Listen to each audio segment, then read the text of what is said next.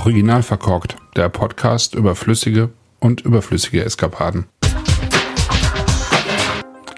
Herzlich willkommen zum Wein am Sonntag und zur Folge 198. Die Weinwelt ist ja voll von Experimenten und eigentlich eben so die Bierwelt.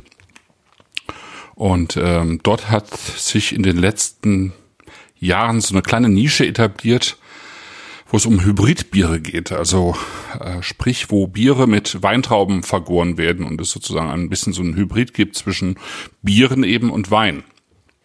Im Prinzip ist das nichts wirklich Neues, weil man in Belgien schon seit langer Zeit äh, Gösebiere oder besser Lambics mit Früchten vergehrt.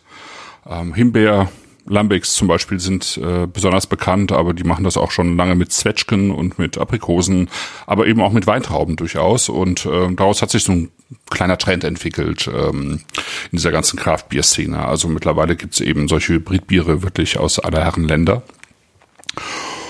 Und ähm, heute geht's aber nicht um ein Hybridbier, sondern eher um einen Hybridwein.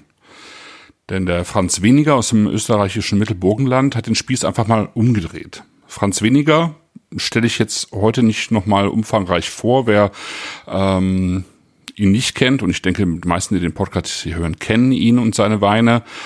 Ähm, die können nochmal die Vrind Flaschenfolge Nummer 1185 anhören. Da haben wir mal drei Weine von Franz vorgestellt und äh, auch ihn selber eben und das Weingut vorgestellt.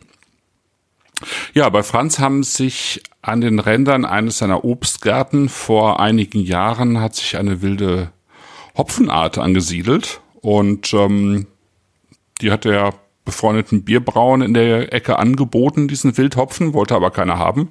Und dann hat er sich halt überlegt, was man daraus machen kann. Und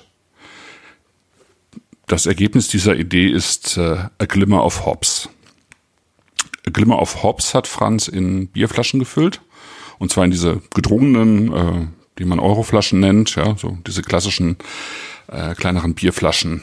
Und sie eben auch mit Kronkorken verschlossen, so wie man das bei Bier normalerweise eben auch macht. Und was aber nach Bier ausschaut, ist kein Bier, sondern Blaufränkisch. Und warum sieht das Ganze jetzt so aus? Es sieht so aus, weil Franz weniger diesen Blaufränkisch eben mit Wildhopfen aromatisiert hat.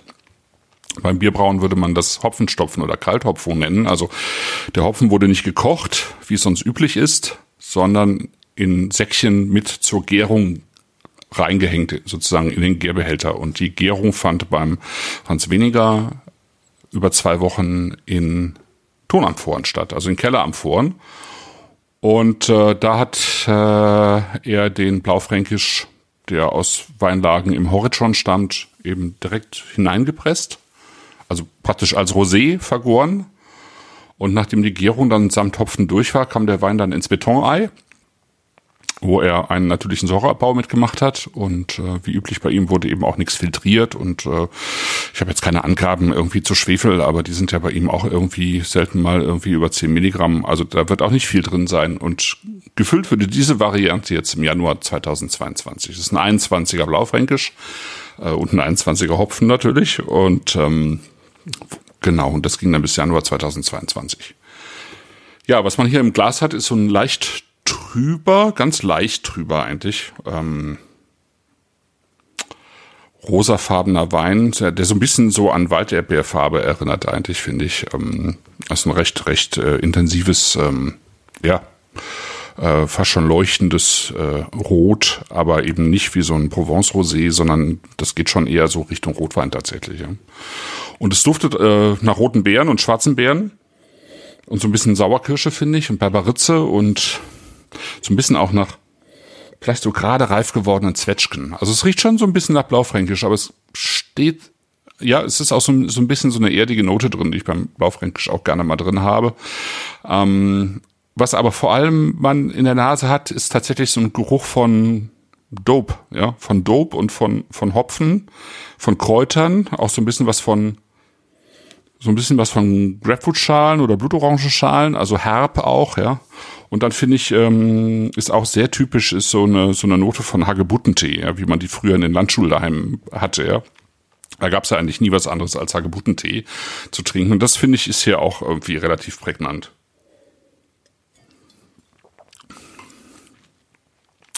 Hm.